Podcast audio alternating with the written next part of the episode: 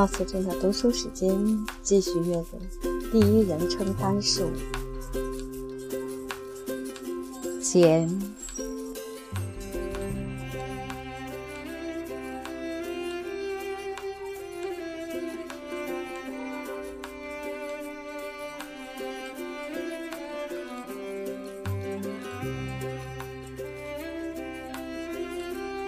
我被引到简坐的沙发旁。吃饭时一直坐在他身旁的元帅，现在依然坐在他旁边，而且他丝毫也没有要走开的意思。简同我握了握手，把我介绍给元帅。您认识雷吉纳德·罗比谢爵士吗？我们开始闲聊。简与过去一样，还是极端的朴实，毫不扭捏做作，非常自然大方。但他绝妙的打扮。使他无论说什么都有一种特殊的韵味。不知不觉间，我已经笑得前仰后合了。他说了句什么，非常敏锐，非常贴切，但一点儿也没有故作诙谐的感觉。他说话的样子，他透过眼镜平和地瞅着我的眼光，都让人完全无法抗拒。我有一种彻底放松、身心愉悦的感觉。当我离开他身边的时候，他对我说：“如果你星期二晚上没有更好的地方可去，就到我那儿去玩。吉尔伯特会非常高兴见到你的。当他在伦敦住了一个月后，他就会知道，他不会有更好的地方去的。”元帅说道。“就这样，星期二我前往吉恩的住处，但去的有点晚。”说实话，我对自己周围的客人有点吃惊。这里真可谓是作家、画家、政治家、演员、贵妇和知名美女们的大集合。托尔夫人说的对，这确实是一个盛大的派对。自打斯特福德豪斯公馆被卖掉之后，我在伦敦就再也没有看到这么盛大的聚会了。聚会中并没有特意安排吃喝玩乐的项目，茶碟虽然谈不上奢侈，但也足够丰富了。简天性沉静，他似乎在自得其乐。我没有看到他为招待客人而忙得不可开交，但客人们却喜欢到他这里来。欢快而令人感到愉快的聚会。一直持续到夜里两点才结束。这次聚会之后，我经常与他见面。我不仅经常到他家里去，而且每次应邀外出吃午饭或晚饭，我也总会遇见他。我对幽默不大在行，因此总想发现他怎样才获得了这样特殊的天赋。他说的任何话都让人发笑。就如同某种美酒，别人难以仿制一样，他的话同样无法效仿。他不会写诙谐的短诗，他从来也没有惊人的连珠妙语。他的话语中从来没有恶意，也从来不会用冷嘲热讽的语言去伤害他人。有些人认为要风趣就要说些粗鄙的语言，而非言简意赅。但简从来不说任何一句是维多利亚时代的人脸红的话。我确信他的幽默是无意识行为，未经事前考虑。他的幽默就像蝴蝶从一株鲜花飞向另一株一样，只是随性的行为，居然没有任何事先谋划好的方法和意图。他的幽默是通过他说话的方式和他的目光表现出来的。由于吉尔伯特为他设计了这种炫耀而夸张的打扮，他说出的话很自然就产生了一种微妙的幽默感。但他的打扮只是产生这种幽默感的部分原因。现在，只要他开口说话，人们就憋不住要笑。人们也不再为吉尔伯特为何娶一个比他岁数大那么多的妻子而感到不解了。人们都认识到。与吉恩这样的女人在一起，岁数并不重要。人们开始认为他是一个非常幸运的年轻人。那位海军元帅在跟我评论他时，引用了莎士比亚的一句名言：“岁月带不走他的容颜，年华不能使他老去。”吉尔伯特很高兴坚取得了成功。我越了解这个年轻人，就越喜欢他。现在已经很清楚了，他既不是一个坏蛋，也不是为了金钱。而追求简，他不仅为简感到非常骄傲，而且真心爱他。他对他的体贴照料让人为之心动。他是一个非常无私和心地善良的年轻人。现在您怎么评价简呢？有一次，他以一种成功的口吻，带点孩子气地问我：“我不知道你们俩谁更神奇一些。”我回答道：“是你还是他？”哦，我没法跟他比。胡说！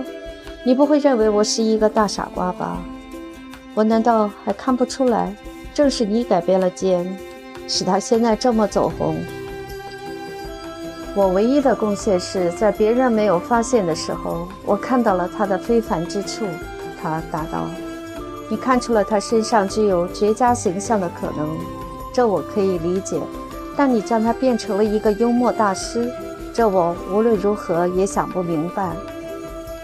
我一直认为他说的话都非常有趣，他一直就是个幽默大师。你可是唯一持这种观点的人。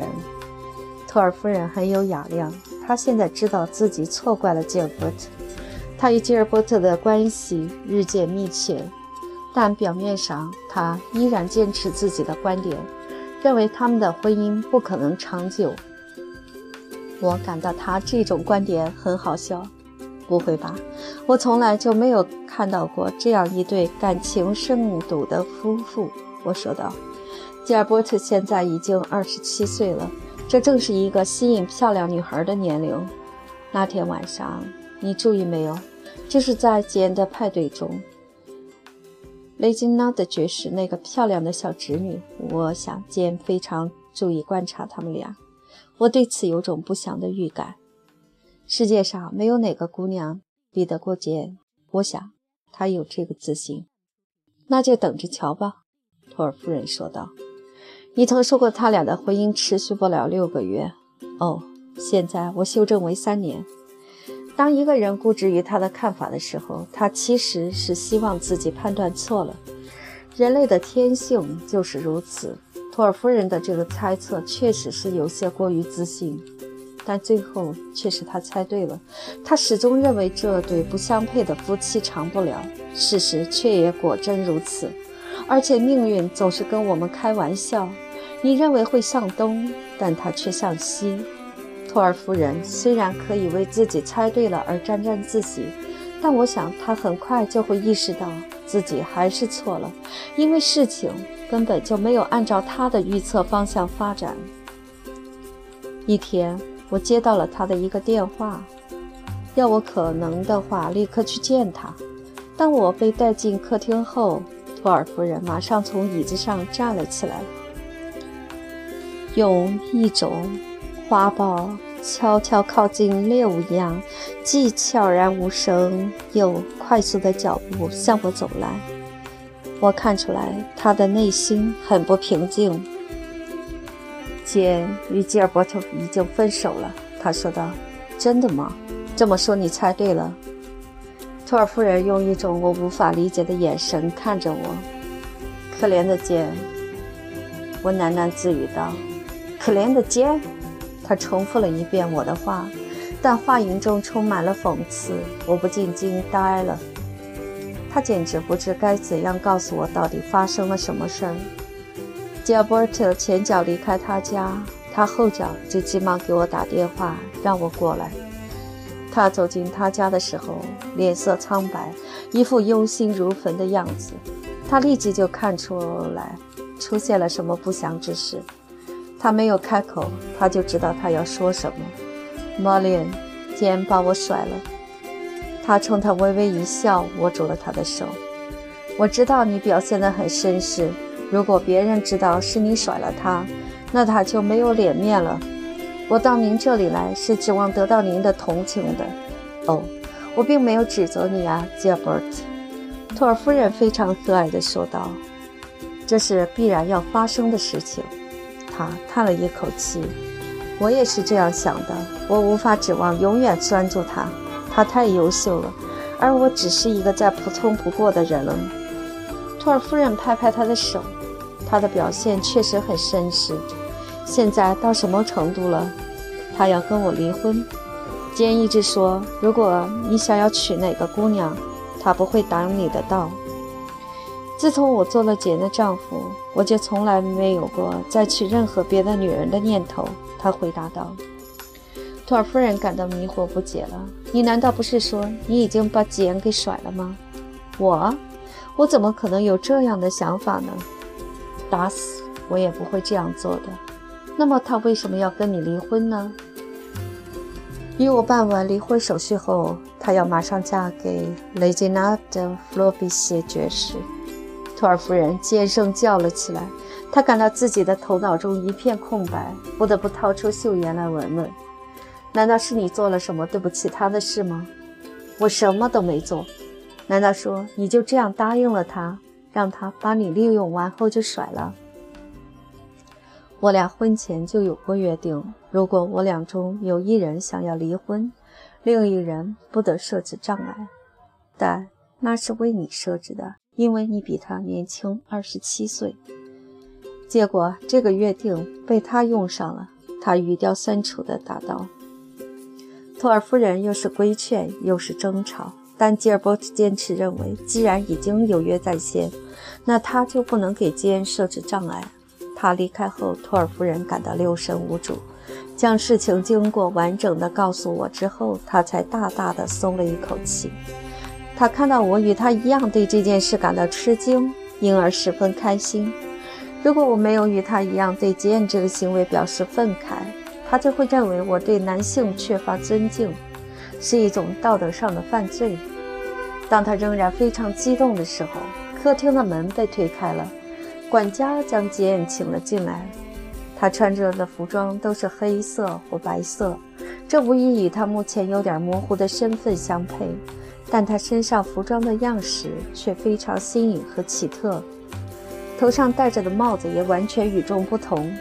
他的这身打扮让我一见之下屏住了呼吸，但他依然是那样平和与镇静。他走上前来，想要亲吻托尔夫人。但托尔夫人高傲地躲开了。他冷冰冰地说道：“吉尔伯特刚离开这里。”“是的，这我知道。”简微笑着说道，“是我让他过来见你的。我今晚要到巴黎去，我想求你在这段时间里关照关照他。我担心他在开始的这段时间里会有点孤独。如果你能关照关照他，我心里会感到好受一些。”托尔夫人双手一拍，说道：“吉尔伯特刚才对我说了件让我感到难以置信的事。他告诉我说，你要与他离婚，然后嫁给雷吉纳德·弗洛比什。你不记得了吗？在我与吉尔伯特结婚前，你曾建议我要嫁给一个与我岁数相当的男人。元帅今年五十三岁，但是见你现在的一切却要归功于吉尔伯特。”托尔夫人愤愤不平地说道：“如果没有他，你能有今天吗？如果没有他给你设计服装，你什么都不是。”哦，他答应继续为我设计服装。”简平和地说道：“没有哪个女人还能找到比他更合格的丈夫了。他对你是始终如一的关爱。”哦，我知道他很可爱。那你怎么还能这样没有良心呢？可我从来就没有爱过吉尔伯特呀，简说道。我一直是这样告诉他的。我现在开始感到需要一个与我同龄男人的陪伴了。我想我嫁给吉尔伯特的时间够长了。这个年轻人与我没有什么共同语言。他略微停顿了一下，向我俩露出了迷人的微笑。我当然不会忘了吉尔伯特。我已经与雷吉纳德安排好了。元帅有一个侄女与他很般配，我俩结婚后会马上邀请他俩到马耳他去度假。你俩可能知道，元帅即将就任皇家海军地中海地区的司令官，所以我也要到那里去居住。如果他俩相爱了，我一点儿也不会感到突然。托尔夫人从皮语孔中哼出点笑声。你是否也与元帅达成了协议？如果你两周某一方想要离婚，另一方不得设置任何障碍。我提出了这样的建议。简泰然自若地回答道。但元帅说他看中的人错不了，而他自己也没有再娶其他女人的念头了。如果有人想要娶我，他说他的旗舰上有口径八十二英寸的大炮，他会在近距离内与这个人讨论这个问题。他通过眼镜儿看了我俩一眼，即使担心托尔夫人生气，我也止不住笑了起来。哈哈，元帅真是个多情的男人。托尔夫人确实冲我生气地皱了下眉头。我从来都不认为自己很风趣，玛莲。简微笑着说道，露出了他光亮而排列整齐的牙齿。我很高兴能在太多的人对我改变看法之前离开伦敦。您要是能告诉我您取得了如此巨大的成功的秘密在哪里就好了，我说道。他朝我转过脸来，依然是那副我所熟悉的平和而单纯的神情。你不知道，当我嫁给吉尔伯特，我俩定居在伦敦后，不管我说什么，别人都要笑。对此。我比任何人都更感吃惊。我这样说话已经有三十年了，没有任何人觉得会惹人发笑。我曾认为这一定是由于我的服装样式或我的短发，要么就是我的眼镜儿的缘故。但后来我发现，我的话惹人发笑是由于我说了实话。人们认为讲实话很幽默，这太不寻常了。终有一天会有某人发现这个秘密。当人们对讲实话习以为常后，人们当然也就不会认为这有什么可幽默的了。为什么我是唯一认为这没有什么可笑的人呢？托尔夫人问道。简抽出了片刻，仿佛他真的在寻找一个满意的解释。也许是你看待一件事情时只看到了表面现象，亲爱的玛丽恩。他以自己一贯的方式，语气温和地说道。这句话无疑是对他的盖棺定论。我感觉简说的话总是能一语破定。他确实是个无价之宝。